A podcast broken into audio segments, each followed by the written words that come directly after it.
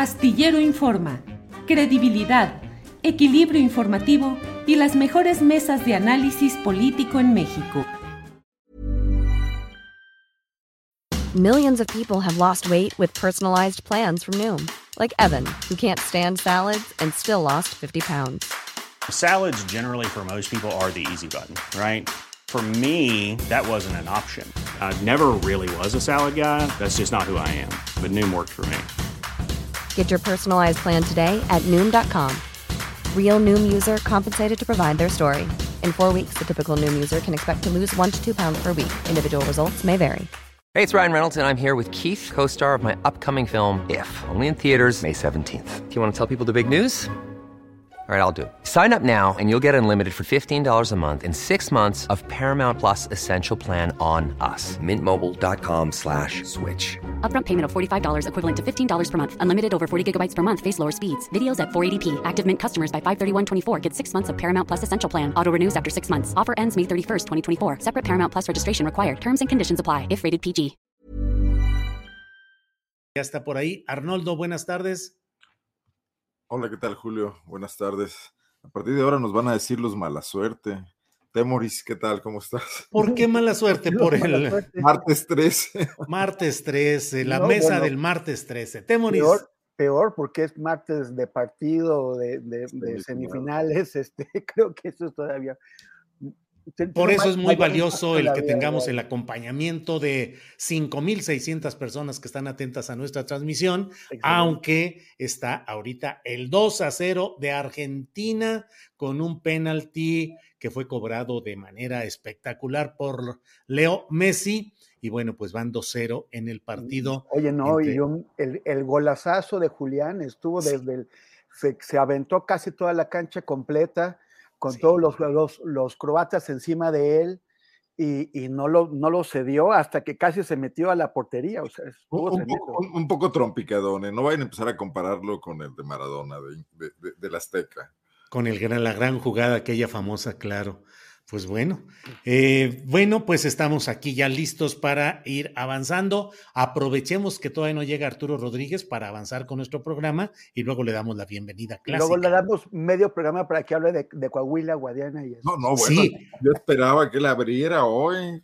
Pues sí, hoy le toca por, por, por razón ¿no? regional, pero bueno. Temoris Greco, ¿cómo vas viendo el tema? Vamos a reservar el de Coahuila para más adelante, para cuando esté ya Arturo, pero ¿cómo vas viendo el tema de la discusión de esta reforma electoral Plan B? Que se ha ido como que atorando y luego eh, Ricardo Monreal es eh, la llave maestra, la que puede inclinar las cosas hacia un lado o hacia otra. Hoy hubo una manifestación de decenas de personas que defienden al INE y estuvieron afuera del Senado para decir que no se cambie nada. ¿Cómo has ido viendo todo ese proceso, Temoris? Bueno, es, o sea, es, es que, es que como, como ya habíamos mencionado antes, estas reformas son asuntos extremadamente complejos que tienen muchísimas aristas. Hay cosas positivas, otras negativas. Eh, no, no, no, hubo, no hubo una discusión amplia ni a profundidad sobre lo que se estaba planteando. Eh, a mí me parece bien que tanto el presidente como el propio senador Monreal hayan eh, re rehusado prestarse al chantaje de los partidos sanguijuelas del PT y del Verde, pero también eso beneficiaba a otros, como al PRD, en donde eh, se facilitaba el, trasvase de votos, se, se, facilitaba que los partidos mantuvieran el registro, aunque no cumplieran con los requisitos establecidos en la Constitución, que es obtener un 3% de la votación válida a nivel nacional, no estatal como lo querían ellos. No se, no se permite, o sea, no se va a permitir que hagan pues un uso, digamos, liberal a su, a su gusto del presupuesto público, del presupuesto que pagamos todos, que cada una de las personas que pagamos impuestos, estamos financiándolos y ellos quieren pues, realmente seguir mane manejándolo como se les antoja.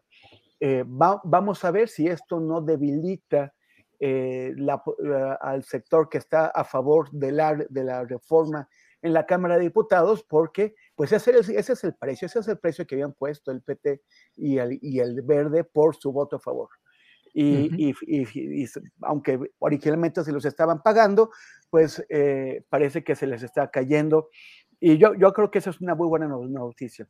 Todo lo que tiene que ver con las transformaciones del INE es polémico, pero finalmente el objetivo más que destruir al INE, más que, más que poner eh, eh, el proceso electoral en manos del gobierno, o sea, se, manejó bastante la especie, eh, la falsificación de que lo que quería el presidente era que la Secretaría de Gobernación se hiciera cargo del Registro Nacional de Electores y esto pues no apareció por ningún lado en el proyecto que, que habían metido. Entonces, vamos a ver si, si no tienen problemas para hacerlo pasar, tienen que, que, hacerlo ya antes del jueves este, pero, pero bueno, al menos es una buena noticia que, no, que, el chantaje de los partidos sanguijuelas eh, eh, no, haya, no haya pasado. Y ojalá que todos esos partidos que solamente se han dedicado desde su creación a robarse, a robarse nuestro dinero, a robarse nuestros impuestos,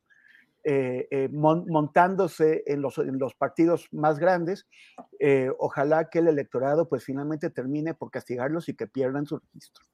Bien, gracias Temoris. Ya está con nosotros Arturo Rodríguez. Arturo, buenas tardes. Buenas tardes, Julio. Buenas tardes, Arnoldo Temoris. Qué gusto saludarles como siempre.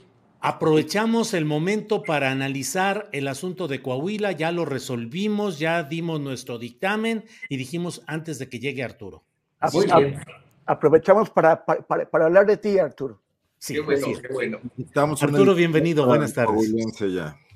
Sí, así es. Arnoldo, Arnoldo, tú que eres eh, capaz de dar respuesta a este tipo de preguntas sencillas, dinos, ¿qué está pasando con Ricardo Monreal? Realmente lo están rehabilitando, reincorporando a la escena morenista, nomás le están dando caramelitos, eh, Guadiana en eh, Coahuila, un apapacho eh, en Hermosillo con Alfonso Durazo, gobernador y presidente del Consejo Nacional de Morena. ¿Realmente viene de regreso a Morena Monreal o es ilusión óptica?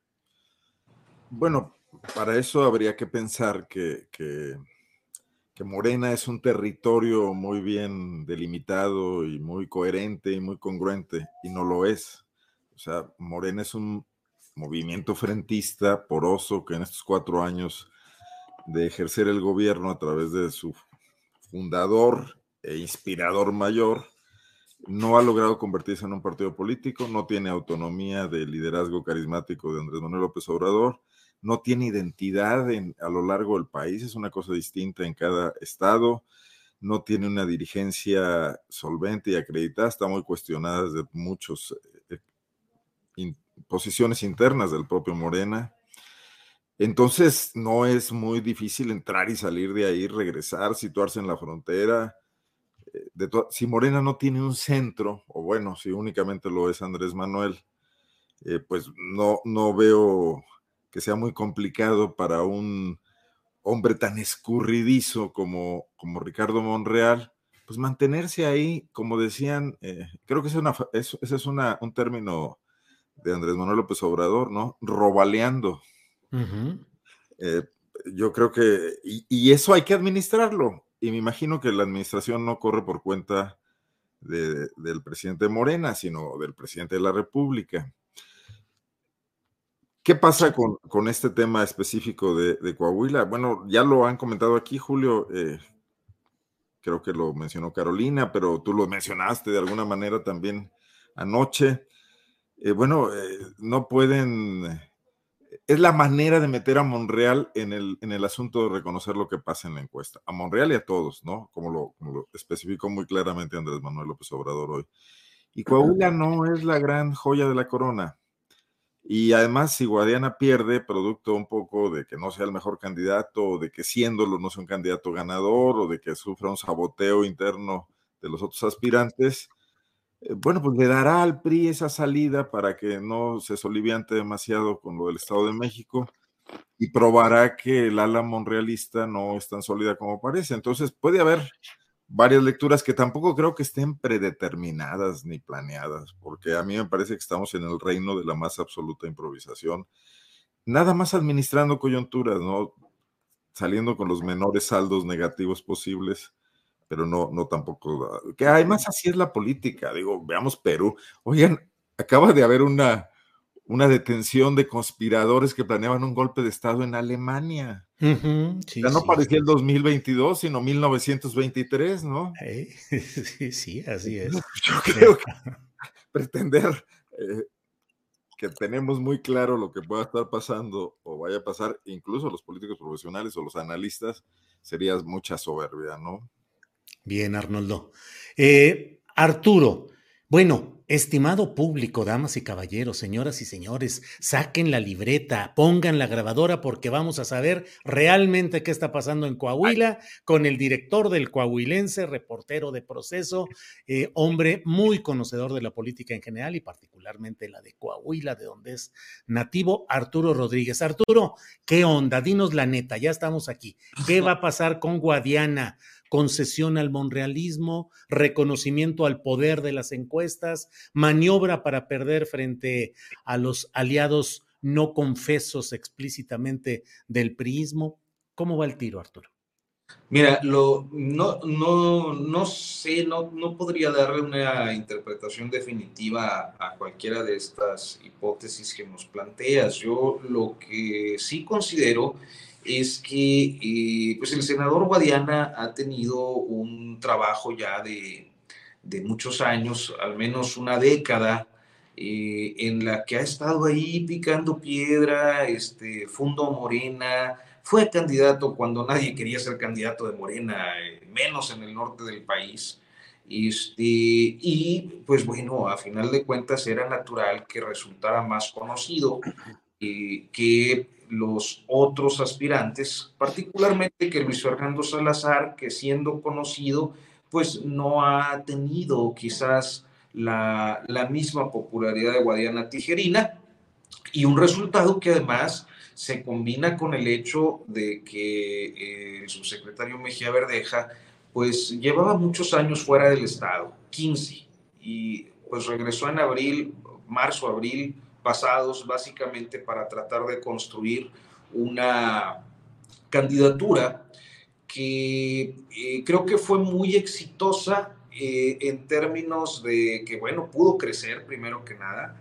Eh, segundo, pudo construir una serie de apoyos en su entorno con la estructura morenista, hablando particularmente de alcaldes, diputados, regidores, dirigentes de Morena, este, pues que estaban, se fueron sumando a su, a su oferta y de atraer a priistas y panistas que eh, formando inclusive parte del gobierno de Riquelme o de la cúpula del PAN en el estado, terminaron pues con la idea de que podían construir en esa candidatura su futuro sexenal.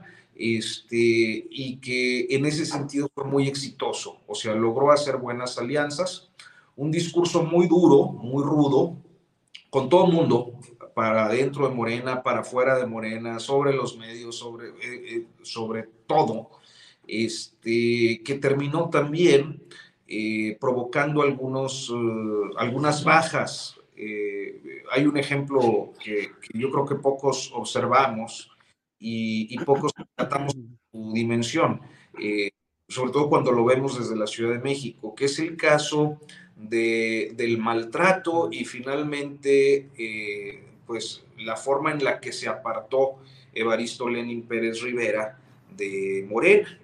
Evaristo Lenin tiene un partido local que se llama Unidad Democrática de Coahuila.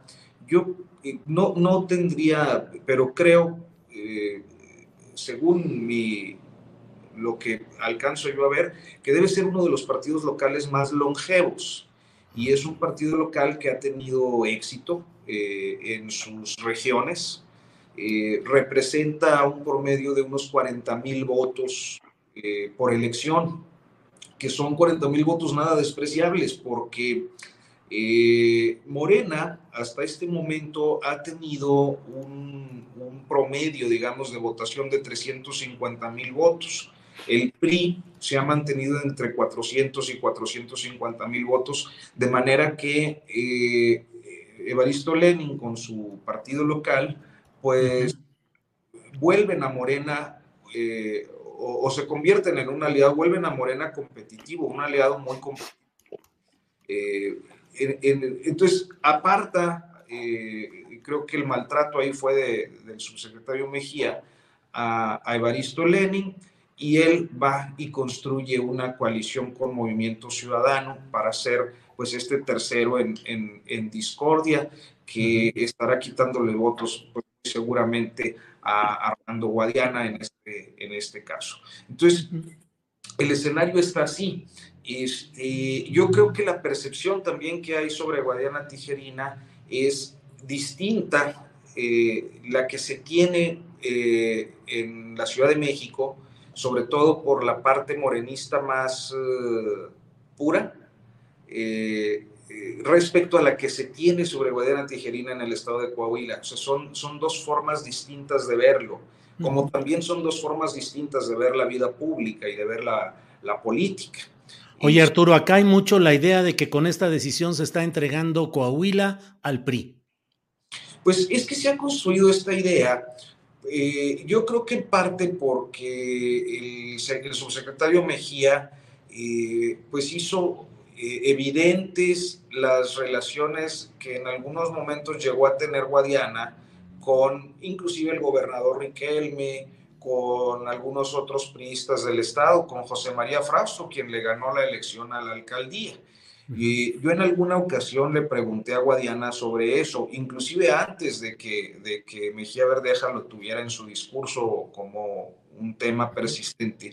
Y lo que decía Guadiana eh, con mucha naturalidad es que eh, cuando es senador de la República, pues es natural que tenga relaciones con autoridades constituidas de las diferentes fuerzas políticas, gobernadores, alcaldes, diputados. Este, pero a mí me llamó la atención su respuesta porque ciertamente pareciera que en estos tiempos este, si el, que está en Morena no puede juntarse con nadie más que no sea del, del López Obradorismo o viceversa, ¿no? Pero en la realidad política de Coahuila, ¿sí se considera que Guadiana es, digamos, políticamente cercano a los Moreira o a estos grupos priistas o que ha sido muy distante? Mejía Verdeja dice que nunca hace críticas a Riquelme ni a los Moreira. Bueno, yo creo que eso es una injusticia porque hay que recordar que si alguien denunció la megadeuda, alguien se encargó de poner a, a los Moreira en todo el país eh, en función del tema de los dineros eh, y de aquella deuda de los 33 mil, 35 mil millones, pues fue Guadiana, ¿no? Desde 2012, cuando además eh, el Moreirato, que, que, no es una, debo decir que la expresión la acuñé yo en 2006, este, esta de Moreirato no, no es algo del discurso López Obradorista, ¿no? Este, fue parte de una serie de artículos míos en aquel tiempo. Este, eh, si alguien los, los puso en el radar, fue Armando Guadiana. O sea, a mí me parece que, que, no va por ahí. Es, es, es, una, es una injusticia discursiva esa de, de que sea aliado de, de, Humberto, de Rubén Moreno. Y yo creo que en el caso de Riquelme ha mantenido una relación más prudente, también porque creo que hasta este momento que, eh, en el que estamos, pues no ha habido un, un, acto o un hecho, una revelación de, de, gran corrupción o que resulte un escándalo político en el caso de, de la administración Riquelme. Es, eh, más allá de dichos, ¿no? Porque, eh, pero pues, es decir, lo que quiero, lo que quiero decir es que Guadiana no ha, fue cercano en algún tiempo a, a, la clase política priista cuando militaba en el PRI. En 2011 se sale, ¿no? Eh, nunca quedó muy claro el motivo, pero él siempre argumentó que fue precisamente el tema de la deuda y lo empieza a denunciar, ¿no? Bien, bien Arturo, gracias. Arnoldo Cuellar, si quieres agregar algo sobre esto, ya saben Arnoldo Temoris Arturo que pueden abordar el tema que deseen. Eh, solo sugiero, Arnoldo, fíjate estos nombramientos que siempre son polémicos, en este caso derivado de una encuesta de opinión supuestamente, pero el presidente hoy reitera que las encuestas de opinión son el camino, eh, que no hay cuchareo, que son respetables y que son eh, justas, digamos. Y ahí viene el camino porque, pues, eh, hay la discusión para la elección presidencial, cómo deben ser. Marcelo Ebrard propone ciertas condiciones que sean con miles de personas y no solo con un mil, eh, que tengan eh, encuestas espejo, en fin, una serie de candados, digamos. Y Ricardo Monreal ha dicho pues que él ni le entra una encuesta porque ya sabe cómo se manejan. ¿Qué opinas pues de este Coscorrón, si es que se lo dio Mejía Verdeja al tema de las encuestas, la respuesta del presidente y la viabilidad de las encuestas para el futuro. Yo creo que el tema hoy es la sucesión presidencial. Eh, y en ese sentido, cualquier cosa instrumental que le sirva al presidente para mantener el control lo más que pueda, pues es bienvenida, ¿no? Y ahí Mejía Verdeja es, es un, ahora sí que es una corcholata muy apachurrada, ¿no? no, no no importa, mayormente se tiene que disciplinar, además tiene premio de consolación, maneja la secretaría a su gusto, digo, ni modo que vaya a renunciar, ¿no? Eh, no, yo creo que el presidente está apuntalando su control sobre eh, la forma de procesar las decisiones en Morena, que es a través de las encuestas, esas oscuras, que yo creo que son cuchareadas para, para digo, en este país, todas las encuestadoras que han prestado ese juego, además no se conoce metodología, etcétera y que ahorita el tema es, Monreal no va a poder decir que, la otra encuesta, la nacional, este, no vale porque ya validaron esta de Coahuila, ¿no? Y, yo creo que el presidente está pensando como debe de hacerlo en, la, cuestión nacional, ¿no? Y en, y en, la cuestión de su propia sucesión. Bien, Arnoldo, gracias. Eh, Temoris, ¿ves circunstancias que puedan propiciar que Marcelo Ebrard se distancie de este proceso, es decir, en Nuevo León, en Monterrey, anunció que va a recorrer los eh, municipios del estado, que va a presentar proyectos específicos municipio por municipio de desarrollo, de, viabilidad económica, eh, social, y al mismo tiempo planteó tres propuestas que ya le están siendo bateadas, cuando menos la del debate con sus eh, compañeros de corcholatismo, pues ya dijo Claudia Sheinbaum que, que ella, eh, perdón, sobre el debate dijo Adán Augusto que no son los tiempos, ya sabes que él dice que los tiempos del Señor son perfectos, el Señor arriba de él políticamente. Y eh, Claudia Sheinbaum dijo que ella no va a renunciar antes de la encuesta porque eh, ella fue electa y no es designada. En fin, hay quienes piensan que Marcelo puede ser el imán para una clase media desencantada de la llamada 4T. ¿Qué opinas, Temoris? Bueno, aquí estamos en el, en el, en el terreno de la, de la especulación, tratando de, de, ponernos en los zapatos de, Mar de Marcelo e imaginar qué es lo que puede pensar. Yo supondría que él entiende que al, menos ahora no tiene posibilidades políticas en el, en el corto plazo fuera de Morena.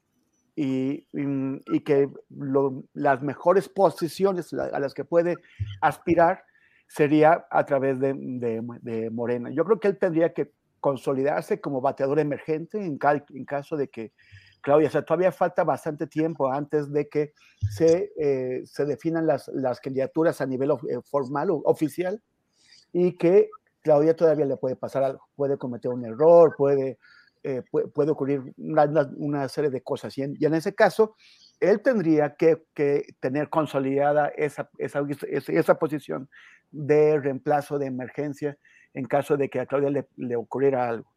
Eh, pero, pero también tiene que ver cómo lograr para su grupo político, para, para el sector que, le, que él encabeza, las mejores posiciones. No solamente está buscando la presidencia, que hay, una juego, hay un juego que es por muchos lugares, que pueden ser en el gabinete, que puede ser en, en gobernaturas. Podría también él tener una jugada, incluso hasta personal, para, para, para regresar a la Ciudad de México.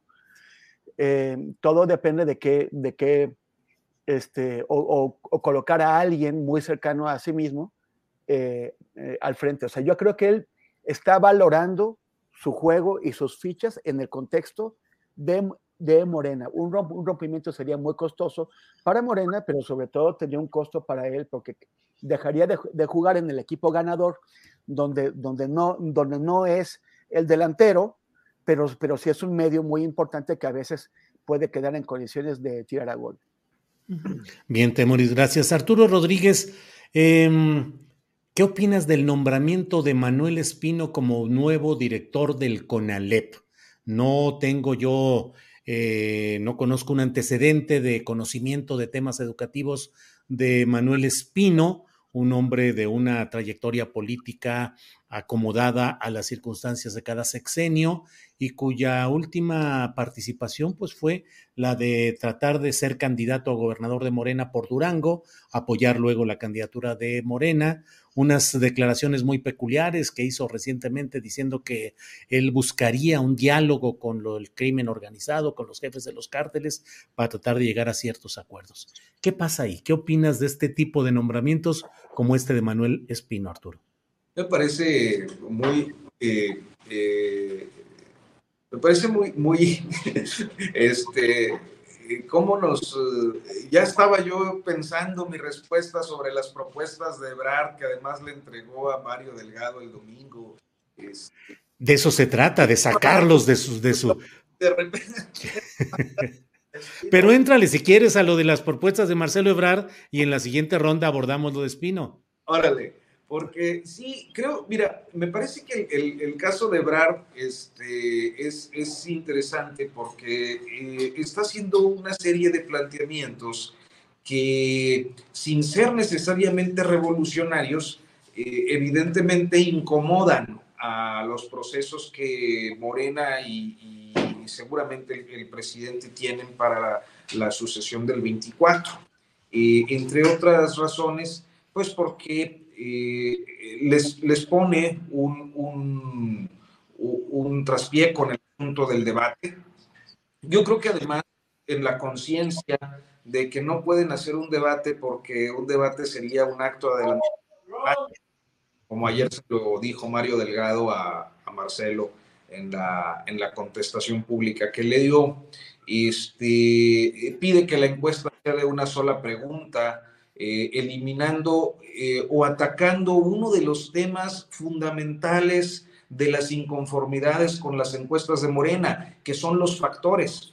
O sea, la percepción que hay entre morenistas que han resultado eh, desfavorecidos en, en, procesos de selección de candidatos tiene que ver con que a veces pueden ser los más populares o pueden ser los que tengan mejor estructura o pueden ser, pero a la hora de los factores, de los diferentes factores que integran la puntuación, surge la inconformidad porque dicen son esos factores los que se acomodan para favorecer a quien vaya por dedazo o como digan ahora eh, eh, en estos tiempos, pero que es eh, el vocablo, sea el vocablo equivalente.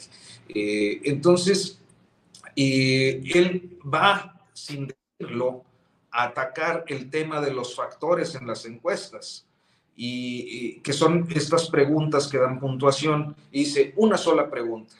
Y, una vez más, pues hay ahí, bueno, se aceptan todas las propuestas, pero pues no. y creo que hay un, un, un, elemento adicional este, en el que básicamente les está exigiendo tiempos, ¿no? Y les está diciendo tiempos, les está exigiendo tiempos de renuncia. Y eso va a otra práctica, uso, costumbre morenista que ha sido muy cuestionado, pero que evidentemente en el proceso sucesorio del 24 lo tiene en desventaja, porque pide tiempos para dejar el cargo. Y sí, Claudia Sheinbaum dice, yo soy una autoridad electa, entonces no me voy a ir, o Adán Augusto dice, no son los tiempos, lo que sea, pero ciertamente lo que está haciendo Ebrard es eh, evidenciando eh, los actos anticipados en los que están incurriendo a todas luces con sus giras Claudia Sheinbaum y, y, Adán Augusto a las que eh, no les puede dar alcance por su propia posición. Si fuera secretario de Desarrollo, si fuera secretario de Educación, si fuera, eh, o sea, tuviera una SEDATU, no sé, una dependencia que le facilitara más la, la movilidad territorial, pues supongo que no estaría eh, poniendo sobre la mesa este asunto. Pero a Ebrard se le complica mucho, tiene que hacer viajes internacionales, sí. Compostura por su papel diplomático, tiene que... Entonces, no es tan fácil que esté haciendo los despliegues territoriales que están haciendo Sheinbaum y Adán Augusto. Eh, y yo creo que la carta, si bien es cierto, eh, eh, es presentada como una serie de propuestas para la democratización del proceso de sucesión del 24, pues hay una serie de críticas implícitas a diferentes aspectos de los que eh, Morena cojea y que se han hecho explícitos en diferentes momentos en sus procesos internos por la inconformidad que han provocado en, en diferentes Bien, Arturo.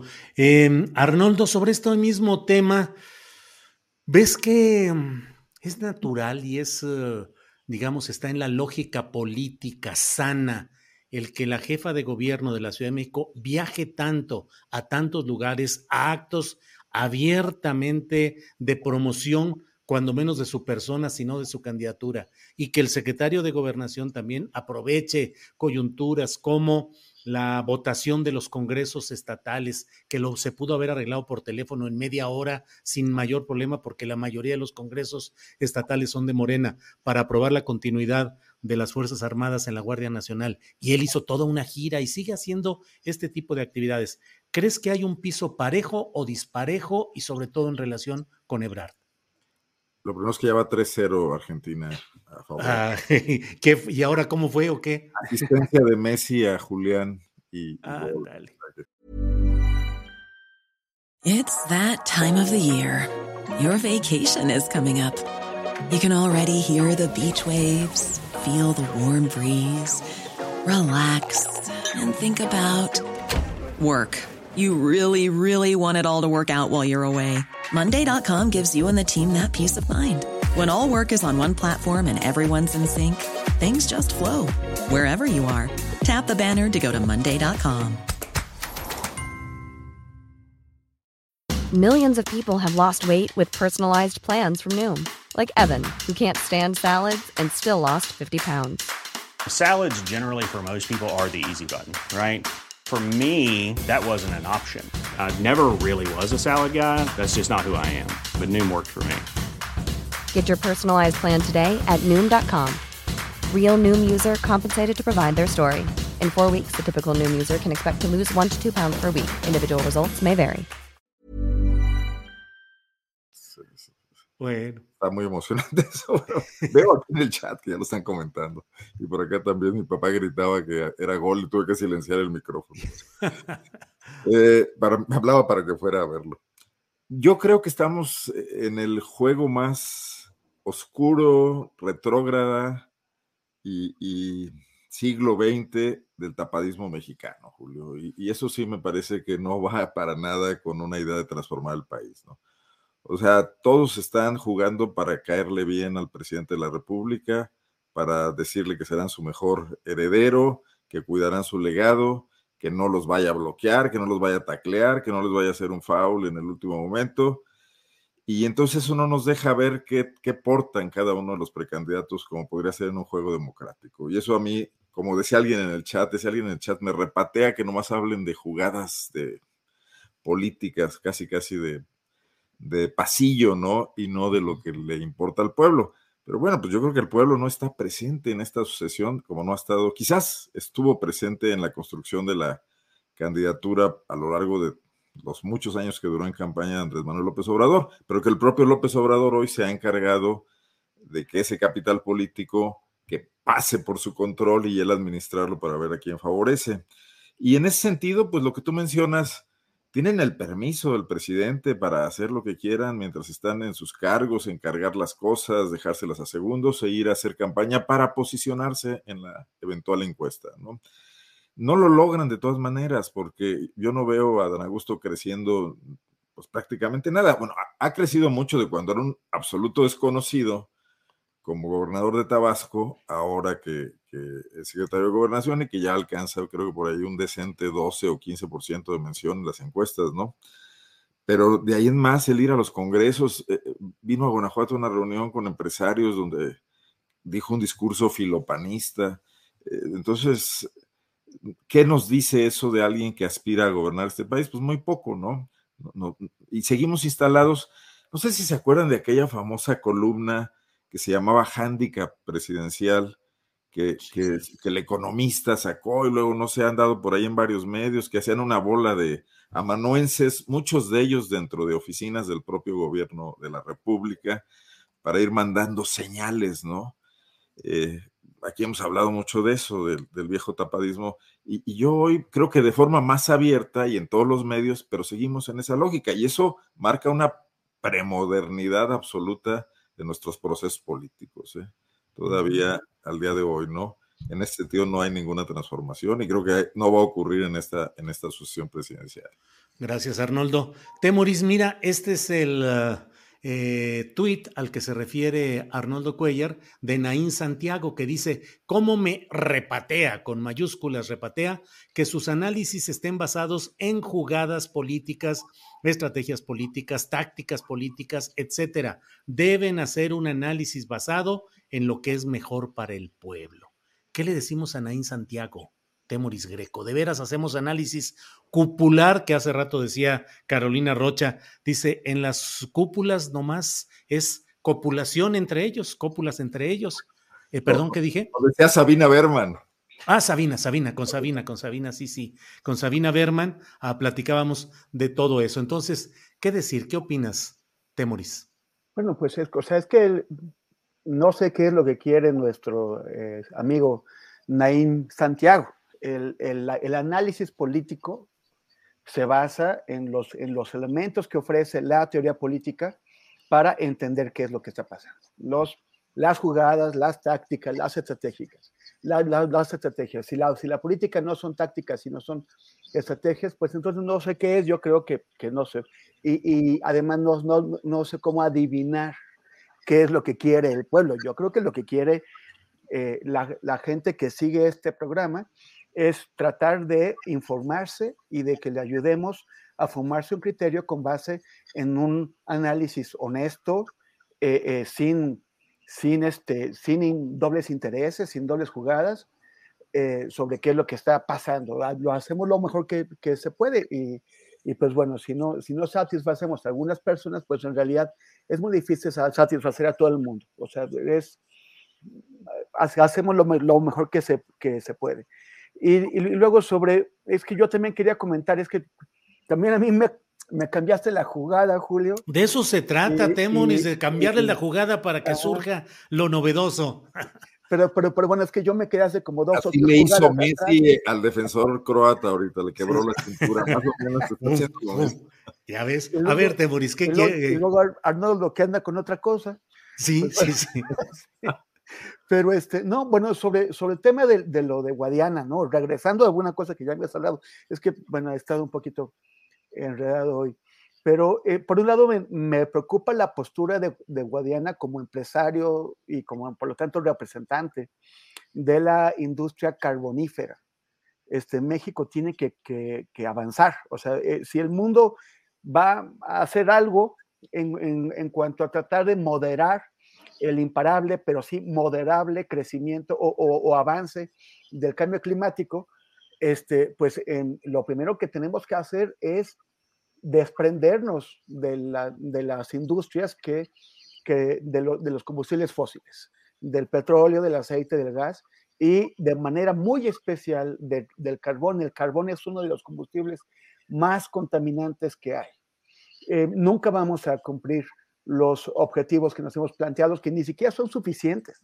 Pero bueno, ni siquiera lo que ya hemos planteado, los compromisos que hemos asumido, si no nos desprendemos de esta industria. Y Guadiana, pues ha estado en la Comisión de, Energía, desde esa postura ha estado pues a favor de, de, eh, um, impedir eh, aquellas cosas que limiten esta industria. Eh, eso por un lado. Y, por el otro, sí, también insistir en, en lo de, o sea, sí, si no hubiera sido Guadiana el, que, hubiera, que salió electo o, no electos, sino con, con, más preferencias en la, en la, encuesta y hubiera sido Mejía Verdeja, sería Guadiana el que estaría descalificando el proceso y Mejía Verdeja el, que estaría insistiendo en que todo salió perfecto y que, y que, no, y que no estén molestando con sus impertinencias. El tema es que este método no funciona. Pero también el, presidente esta mañana planteó una cosa que decir, o sea, dice, bueno, si no son las encuestas, ¿qué es lo que va a hacer la oposición para elegir sus candidatos? O sea, ¿qué, de, qué otra forma va a elegir sus candidatos si no es una pequeña, si no son pequeñas cúpulas de, grandes tomadores de, decisiones que excluyen a todos los demás, los que se van a poner de acuerdo para hacer esa selección de candidatos? El problema de cómo elegir a los candidatos en México, pues viene de largo plazo. El, el, el dedazo es el típico del PRI, y ahora otra vez vía las encuestas, típico de, Morena, eh, la, elección popular ha, sido clásica del, PAN. El PRD intentó las elecciones primarias solamente para traicionarse a sí mismo, porque ese partido surgido contra el fraude electoral, contra el ratón loco, contra la, alquimia, las unas embarazadas, pues se dedicaron a hacerse unos a otros entre ellos mismos, lo que se quejaban que hacía el, el PRI antes. Entonces es un, es un, es un problema grave. Este, cómo elegir a los candidatos de los partidos políticos. Y, además de que, digamos, ya idealmente en un, en un México muy, muy, muy, mucho más, más bonito que el que tenemos ahora, tenemos que preguntarnos cómo puede la ciudadanía efectivamente incidir en la selección de candidatos de los, de los partidos políticos. En lo, que, lo que están calificando las encuestas estas, en el supuesto de que algunas de ellas hayan sido hechas de manera seria, pro, profesional y sin cuchareo, es, no, es tanto la idoneidad de una persona para llegar a un puesto político, ni, su popularidad. Lo que están midiendo es qué tan, conocidas son en un, sistema en el que realmente es difícil que la ciudadanía llegue a conocer a, las personas si no, si no están apareciendo regularmente en la tele, o sea, si no influyen los poderes mediáticos en la proyección de, de, la, imagen de esas personas. Este, La alternativa, pues, que es lo que están haciendo, es el TikTok, ¿no? Que ya le funcionó a, a Samuel eh, eh García en, en Nuevo León, pero eso no sigue sin resolver el problema de la falta de, experiencia política de, o, de, politización que, tiene la mayor parte de, nuestra población, que no siguen estos programas, que no siguen ni aquí, ni, ni en Rompevientos, ni, ni, ni, sin embargo, sino que se están informando a través de los programas de entretenimiento de la tele. Y, ahí es, o sea, es, por, por, eso también Claudia Sheinbaum fue a, dar su, primicia sobre su matrimonio a una señora totalmente clasista y racista, este, como es, este, se, me fue esta señora de la, de la radio con la que fue a presentarse. Ustedes eh, se acuerdan. Marta de baile. Marta de baile. Pero lo hizo porque así se puede presentar ante un sector de la población que es el mayoritario, que no está atento a los, a los fenómenos políticos en México. Bien. Eh, don Arturo Rodríguez, dígame usted, ¿abordamos el tema de mm, Manuel Espino en Conalep o seguimos con otro tema de política general? No, no, no, mira, yo creo que nada más para no, no dejar el tema en pendiente. Dos líneas, eh, Espino, dos líneas se merece. No más, y ya me di cuenta, está bien.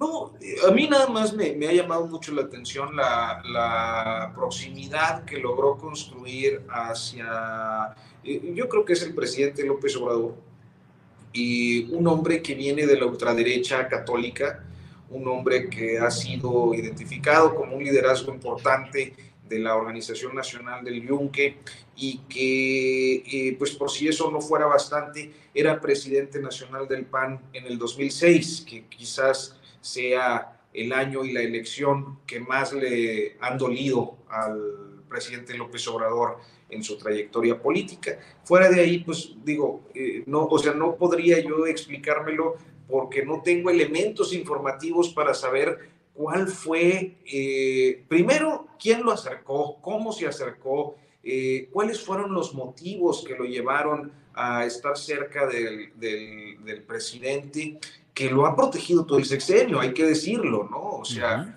lo, lo, tuvo ahí en, en, de superdelegado en Durango, luego lo hizo titular de esta, eh, esta pues es como una agencia de seguridad de seguridad. de protección federal, que es en la que protege las oficinas del gobierno federal. Exacto. Este, cuidando puertas. y, y, luego pues se fue a buscar ahí la aventura infructuosa otra vez de Durango para regresar ahora a Conalep. Este, eh, es, es eh, extraño, digo, yo no, no, no tengo, insisto, elementos informativos pues para tener una explicación de, de que alguien siendo tan eh, pues tan representativo para la historia política del presidente, eh, de, lo que no debe de ser, haya terminado eh, pues en estas condiciones. ¿Y qué otro tema querías comentar, Arturo? No, yo lo que tú me ah. digas. No, no, no, no, no, de verdad, no, no. Dijiste algo así como que... Disciplinado. sí, querías comentar alguna otra cosa, ¿no? Arturo, tú sabes. ¿Quién es, el capitán de este? no, hombre, qué capitán. Soy agente de tránsito, nomás les doy el paso, pase usted, pase el que sigue y ya. Bueno, Arturo. No va a faltar quien en el chat diga, ¿cómo que capitán? El almirante, el contraalmirante de, este, de, este, de esta tripulación. Ya ves, Arnoldo, ya ves por andarme yo. ¿Qué se hace aquí? Sin el, sin el astillero ni barco habría. Sin el astillero ni barco, órale. Arnoldo, ¿qué se hace? ¿Cómo se deben de manejar este tipo de, de, mesas? Muy bien, el día que yo sea grande quiero ser como tú. No, no, no, Arturo, ve nada más, Oye, ve. Lo, ¿eh? dice, lo dice desde su 1.92, ¿eh? Sí, calla, calla, sí, sí. La edad. pero, lo, de Espino no habla de Espino, habla de AMLO. Y yo creo que es lo que hay que, y es, es algo que Arturo tiene muy claro también, nomás que es muy recatado. AMLO es un animal político in extremis, quizás el más, no sé, el más químicamente puro que ha gobernado este país en mucho tiempo. Venimos de, de Cedillo, de Fox, de Peña, y nos asombra regresar a un político así cuajado, parecidísimo a Salinas, una mezcla con Echeverría y con Ruiz Cortines, ¿no? Que, que, hace lo que tiene que hacer para sacar adelante sus objetivos. Y si ahorita va a una elección eh, eh, federal en 2024, pues, todo cuenta. Y cuentan este, los rancheros de Durango y cuentan, y va a mandar este hombre al Conalep ahí para que sacarle el jugo que requiere.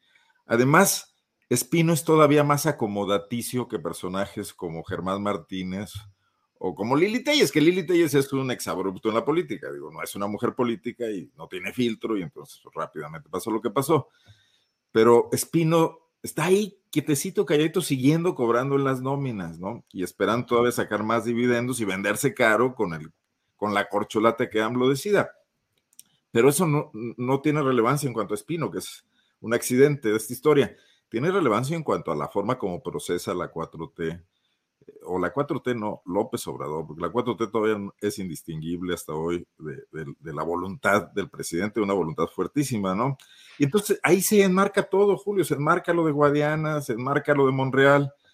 el presidente trae muchas pistas y hasta ahora hay más o menos, ha mantenido el, tema atajando a, a los críticos, manteniendo a la oposición súper dividida, metiendo y sacando al PRI cuando lo quiere del, sótano de las utilerías y a su eh, multifacético y plural movimiento, ¿no? Y, caótico. Entonces, el hombre es un artista, digo, un día alguien tendrá que reconocérselo. La verdadera biografía de, de, Andrés Manuel todavía está por ser escrita, no sé quién de los aquí presentes se puede animar, más allá de ideologías, o sea, sus simples habilidades. Digo, ¿quién se acuerda ahorita? De cuál era la ideología de Napoleón, por ejemplo. Pues si fue revolucionario, y luego fue monárquico, y terminó en un imperio, etcétera. O sea, los hombres de poder, su interés fundamental es el poder, ¿no? Y las ah. ideologías son un instrumento al uso. Y Arnoldo, lo que planteas, entre varias cosas, es un hombre de poder que para conseguir eh, el proyecto en el que está empeñado, pues utiliza los factores y las circunstancias que sean, derecha, ultraderecha, Espinos, Bartles, Monreal, encuestas, ¿Mm? encuestas también. Encuestas, lo que sea necesario, pero a fin de cuentas lo que vale es el resultado de si logras. Y con eh, este estandarte de que es a favor del pueblo en un país donde las clases políticas dominantes le han dado la espalda al pueblo consistentemente y han beneficiado a las élites, lo cual además es una gran bandera. No me, no me atrevería a llamarla a un pretexto, pues pero, sí es una gran bandera y le da una legitimidad moral a ese pragmatismo. Bien, Arnoldo Temoris Greco, eh, en Perú, un hombre con buenas intenciones, con origen eh, eh, popular de lucha social, llega al poder, llega un momento crítico en medio de acoso y de acecho de los factores clasistas, derechistas de Perú y sucede algo pues extraño, que es esa intención de suspender la operación del Congreso. Luego ha dicho que estaba en un estado casi letárgico. Y bueno, el hecho es que hoy México, el presidente de la República, dice que México reconoce a Pedro Castillo Terrones como el presidente de Perú y que las relaciones eh, se declaran en pausa con Perú. ¿Qué opinas de todo esto, Temoris? Bueno, bueno, primero nada más sobre lo que veníamos ya ves, hablando. Arturo, ya ves, ya yo, yo por más que pongo temas y que me esmero y todo. ya voy, ya voy, ya voy. La tripulación amaneció muy ingobernable. bueno, no, nada, más sobre. Es que me, llamó la atención que le dieran el, nombramiento a Manuel Espino, este señor de la organización ultraderechista El Yunque, clandestina, este, que se lo dieran el 12 de diciembre, ¿no? O sea, fue un regalo guadalupano. y, y, además que es como, o sea, varios pasos atrás, antes decían que la letra con sangre entra. Y pues ahora ya fuimos como todavía más atrás, la, la letra con yunque entra. Pero bueno, es un, es este, es realmente, o sea, ese también, ¿qué es lo que pasa con la educación en México que nadie se la toma en serio? La, Secretaría de Educación ha estado en manos de cualquier rebote que han tenido, porque el, no, no, se trata de que uno haya sido en algún momento de su vida profesor o profesora para entender qué es lo que hay que hacer con la educación. Se hace falta entender de políticas públicas. Y si, y si tú crees que la educación es un instrumento fundamental para cambiar el futuro de un país, tienes que poner a la gente más capacitada en políticas educativas eh, eh, ahí, y no los hemos visto, ni Esteban Moctezuma, ni la, eh, ni la, ni la, ni la maestra que se me está yendo su nombre que va al Estado de México. Que la, Delfina Gómez. Delfina Gómez, que la estaba confundiendo con Dilma Rousseff, pero por el nombre. Este, y, con la nueva presidenta del Perú, con, con que, que, que, se llama Diana Boluarte. Y, este, y y ni tampoco Leti Ramírez, a quien tengo el gusto de conocer y me parece una persona con las mejores intenciones, pero que tampoco ha tenido esa experiencia. Ella fue, fue profesora hace 40 años y, no, no ha entrado, o sea, no ha estado en políticas públicas, ha estado en otras áreas, básicamente cerca de, Andrés Manuel. Y ahora ponen a ese señor, o sea, ponen a Manuel Espino, que no es solamente un ultraderechista, que no es solamente alguien que no tiene ni idea de educación, jamás ha hecho nada de educación, sino que también este nombramiento refleja pues el desprecio en este caso por los CONALEP, eh, eh, por, esas escuelas que eh, siempre se se maltrata. No, eh, con mi colectivo Ojos de Perro últimamente estuvimos trabajando, eh, eh, conocimos el trabajo que hace con Conalep, sin duda sería, puede ser mucho mejor, pero a mí me parece que, es, que está yendo al, grano tratando de hallarle salida laboral a, a millones de jóvenes de México.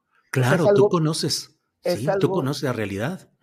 es, es, algo muy, muy, muy importante para ellos necesitan tener la mejor educación. Y, Manuel Espino, ¿de dónde sacan que, va a ocuparse de esto? Y que efectivamente, como Leticia Ramírez señaló, eh, está en, un momento muy delicado por todo el impacto de la pandemia. Entonces tendrían que tener un expertazo ahí, no, no, no a Manuel pues Espino, es una pues cosa. Ahora, pero, perdón, pero ya, ya, ya no me salté a peruano. Este, el, el, el presidente, o sea, el, el sistema político peruano es un fracaso desastre, desastroso fracaso. está eh, creado para que las cosas no se muevan, está, va a tener a ese país, si no lo reforman, va a tener a ese país en el conflicto social permanente y eventualmente incluso un conflicto que derive en, insurgencias armadas, en golpes de Estado o, o en algo por el estilo. Es un fracaso. La clase política peruana es otro desastre tremendo. Y efectivamente no dejan gobernar a nadie. Es el ejemplo clásico de la, de la olla de grillos, en donde aquel que sale, todos los demás le jalan las patas para que se queden abajo y a ver quién intenta. Es el ejemplo clásico. A ese señor, a Pedro Castillo, le hicieron la vida imposible, pero también recordemos que él llegó ahí de rebote. En la primera vuelta electoral, que fue en junio del año pasado, de 2021, él tuvo el 15% de la votación eh, emitida, de los, de los votos, el 15%.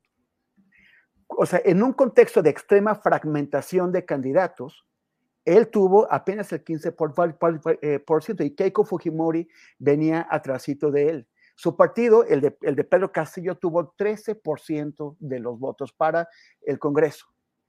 Entonces, con, con, eso, finalmente, cuando pasan a la segunda vuelta, la mitad de Perú, de, Perú votó por Castillo para votar en contra de Keiko, del Fujimorismo, y la otra mitad votó en contra de un señor que veían como izquierdista, aunque su izquierdismo es bastante relativo, porque es bastante conservador en temas de mujeres, en temas de, minorías sexuales, de hecho es derechista en ese aspecto, pero, pero además votaron contra alguien que veían como ajeno a Lima, las élites de Lima, que, que, lo, que, lo, veían como un indígena del, del, del campo. Entonces fue, fue, fueron votos en contra y con eso tú no puedes lograr una, una estabilidad, sobre todo cuando él venía desde un piso electoral tan bajo. Y cometió mil errores, o sea, es cierto, lo sabotearon, hicieron todo, pero él no se hizo ningún favor. Y el momento, si, si él parece, hay, yo he leído a varios analistas peruanos que dicen que se le fue, eh, que perdió el control porque él no iba a ser destituido en esta, o sea, efectivamente se había convocado a un voto en, el Congreso para intentar destituirlo, pero ya había sobrevivido a dos y no tenían los votos suficientes para destituirlo en este caso, porque destituirlo a él era hacer el juego a Keiko, a Fujimori. Claro. Pero Él, él, se aceleró. Si él hubiera sido destituido, a mí me parece que los gobiernos que están ahora eh, eh, preocupados por el rumbo que, lleva la democracia peruana, pero hubieran tenido un muy, muy buen argumento, tal vez no legal, porque esa destitución, como las anteriores que ya han hecho de otros seis presidentes, hubiera sido legal, pero tal vez hubiera podido cuestionar la legitimidad de este proceso. El tema es que Pedro Castillo es indefendible porque intentó un golpe de Estado. Bien. Intentó un golpe de Estado. Y, eso va a marcar, la democracia peruana va a demostrar su carrera política y posiblemente su vida pues, porque va a estar, porque va a estar a la cárcel. No es defendible. Es importante que los, que los países de América Latina se preocupen por el rumbo de la democracia en el Perú, pero eh, el, el, retorno de Pedro Castillo a la presidencia ni, se puede lograr, ni es un objetivo legítimo. Bien, gracias, Temoris. Arturo, ya ni voy a preguntar nada. ¿Y sabes por qué? Porque siguen los postrecitos. Ya nos quedan dos minutitos por persona más o menos para el tema que deseen plantear. Arturo, por favor. No, mira, pues muy breve, nada más mencionar que en esta edición de proceso publicó un trabajo eh, a propósito de las víctimas de la masacre de Allende. Mm. Uno de los episodios más... Eh, crueles, más eh, duros, sangrientos que eh, vivió eh, el país en el sexenio de, Calderón y que pues permanece impune. Y me parece digno mencionarlo porque las víctimas, las familias víctimas de, de la masacre de Allende, y fueron objeto de diferentes eventos públicos en los que la entonces secretaria de Gobernación, Olga Sánchez Cordero, y el subsecretario Alejandro Encinas, respectivamente, eh, se comprometieron a eh, realizar una eh, reparación integral del daño que les causó el Estado mexicano por la complicidad de los policías municipales que actuaron eh, junto a los grupos delictivos que atacaron esa localidad. y por, y son agentes del Estado, siendo municipales, por eh, los policías estatales, federales y los militares que a pesar de los múltiples llamados de auxilio, fueron omisos en garantizar la seguridad de la población. Y entonces el Estado mexicano asumió eh, la recomendación de la CNDH por violaciones graves a los derechos humanos y se comprometió a, esta reparación integral del daño. Y lo que eh, sabemos es que eh, primero, pues jugaron con ellos, no hubo ningún avance en la reparación integral y nos enteramos que ya ni, ni el teléfono les contesta Alejandro Encinas, ni se les responde en la Subsecretaría de Gobernación y Derechos Humanos. La Comisión de Atención a Víctimas no ha implementado pues eh, esta reparación y, creo que eh, eh, es digno mencionarlo porque se trata de unos casos, de uno de estos casos de simulación en temas tan sensibles como lo son los, los derechos humanistas. Simulación porque hay servidores públicos muy prestos, como fue el caso de Sánchez Cordero, como fue el caso de Encinas, para ir a tomarse la foto con las víctimas y decir que el Estado mexicano asume su compromiso, etcétera, pero pues que a la hora del cumplimiento se hace enojo de hormiga. Y ese es eh, el comentario final. Bien, Arturo, muchas gracias.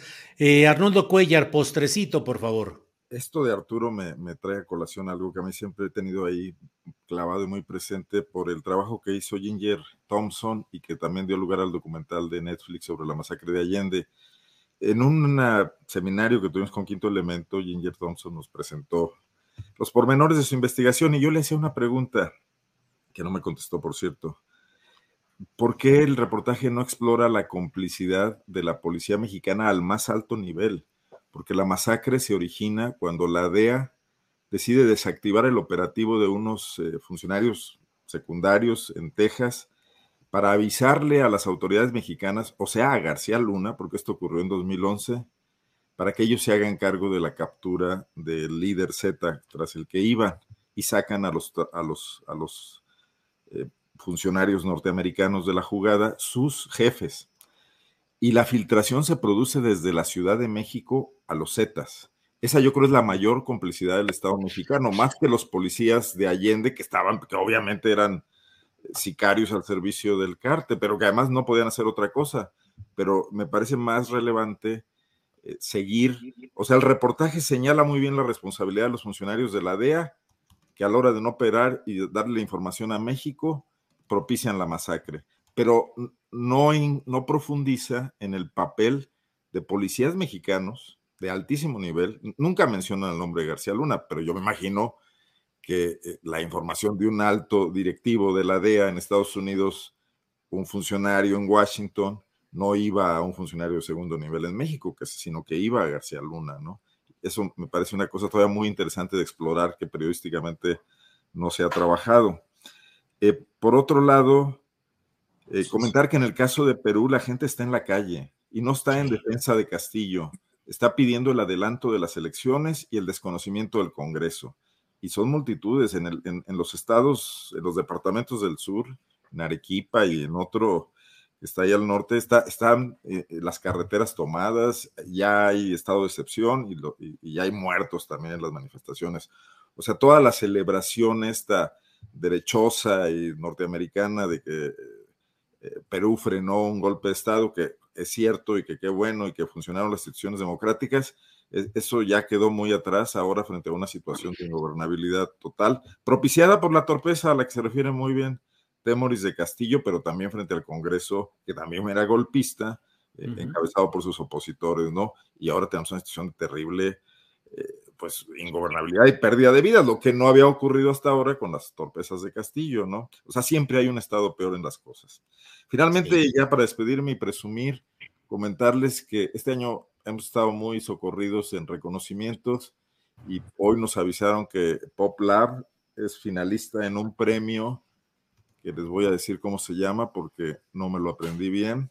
Los, premios de periodismo Fetisov en Suiza Estamos ahí ya en la final con, un, con el trabajo que yo les comenté aquí alguna vez sobre las fichas de Coca-Cola, que habla de interferencia durante el sexenio de Peña Nieto de Coca-Cola en Cofepris, con funcionarios que a la postre, Patricio Caso, uno de ellos, que era eh, ahí el brazo derecho de Miquel Arriola, hoy trabajan para para Coca-Cola, ¿no?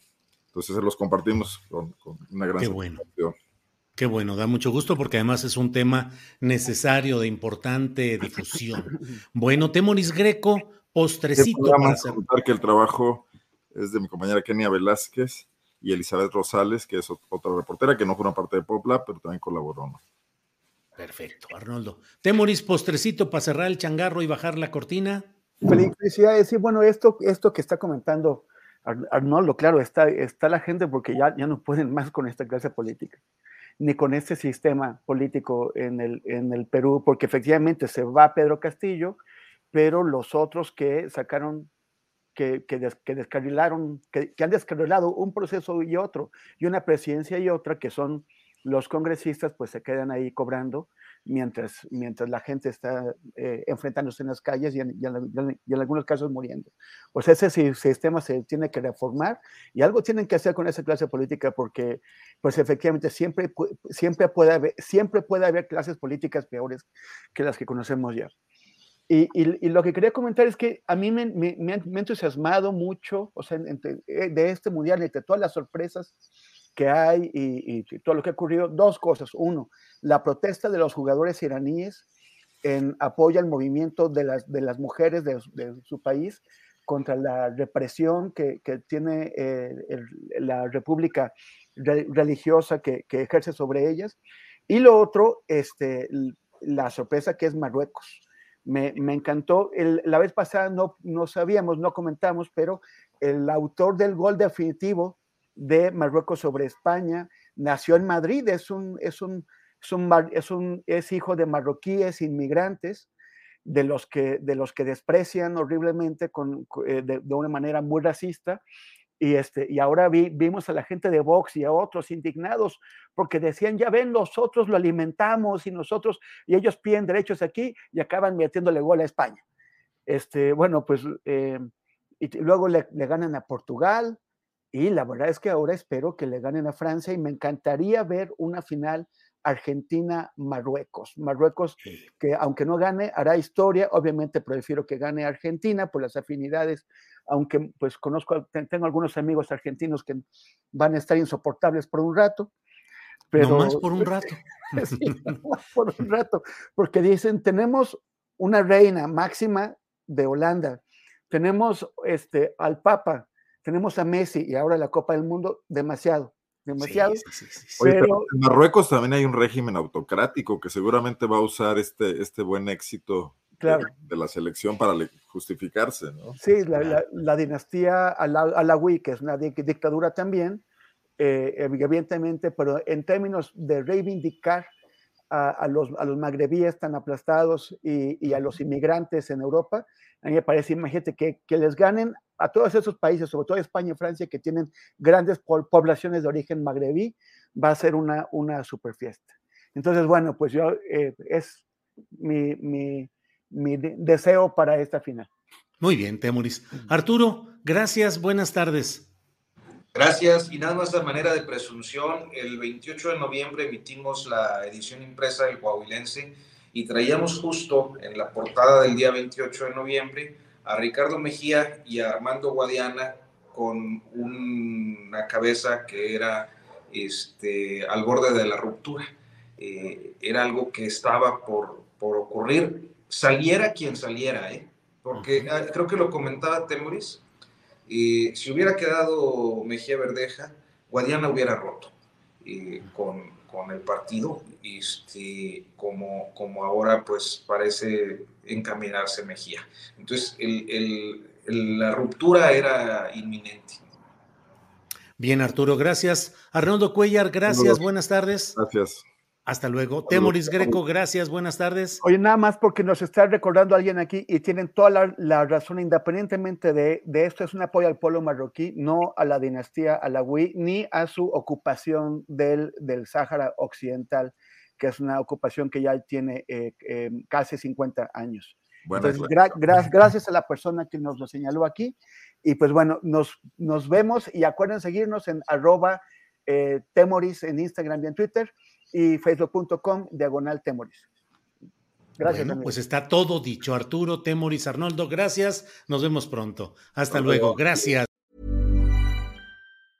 En Sherwin Williams somos tu compa, tu pana, tu socio, pero sobre todo somos tu aliado, con más de 6.000 representantes para atenderte en tu idioma y beneficios para contratistas que encontrarás en aliadopro.com. En Sherwin Williams somos el aliado del PRO. Para que te enteres del próximo noticiero, suscríbete y dale follow en Apple, Spotify, Amazon Music, Google o donde sea que escuches podcast te invitamos a visitar nuestra página julioastillero.com.